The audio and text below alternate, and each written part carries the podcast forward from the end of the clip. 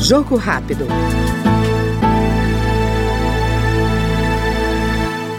O deputado Carlos Veras, do PT de Pernambuco, que integra a comissão externa da Câmara criada para acompanhar as consequências das chuvas no estado, considera que a retomada de uma política pública de moradia popular é uma eficaz iniciativa para evitar novas tragédias.